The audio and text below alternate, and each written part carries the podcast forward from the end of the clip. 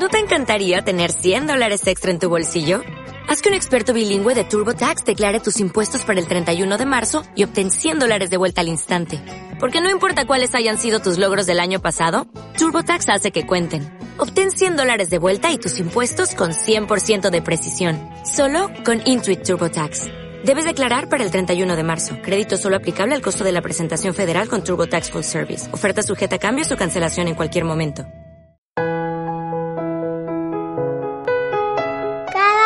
Con Cristo es un recurso de granosdevida.cl.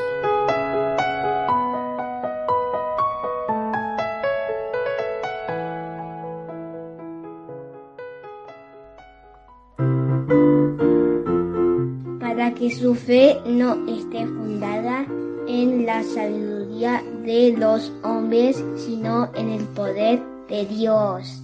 Primera Corintios 2.5.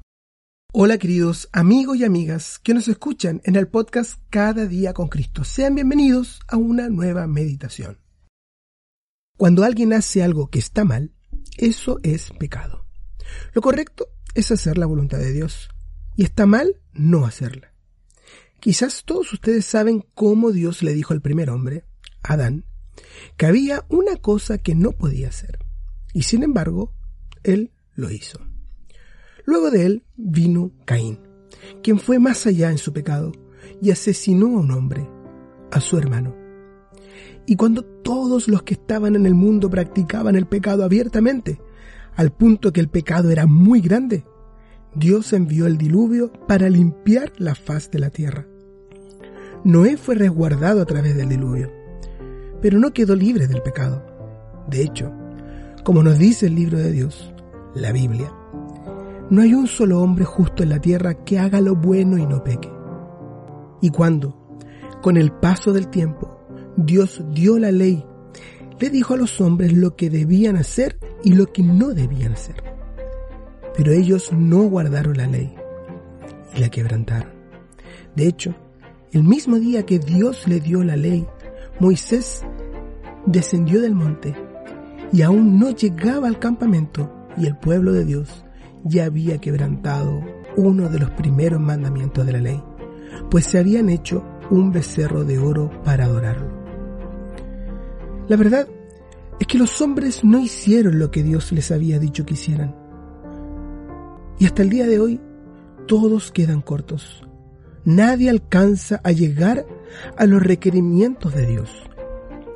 La maldición de la ley cae sobre aquellos que son orgullosos, codiciosos y practican todo tipo de pecado.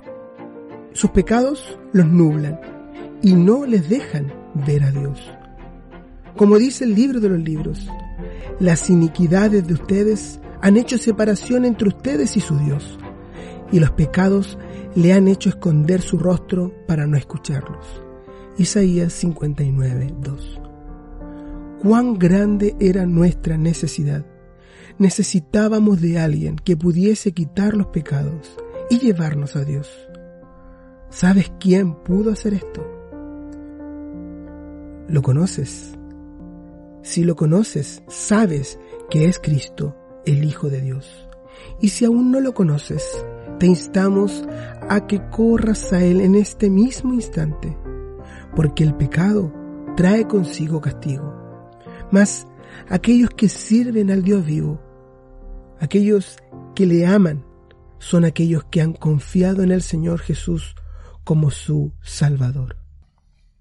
Pero cuando vino la plenitud del tiempo, Dios envió a su Hijo, nacido de mujer, nacido bajo la ley, a fin de que redimiera a los que estaban bajo la ley, para que recibiéramos la adopción de hijos.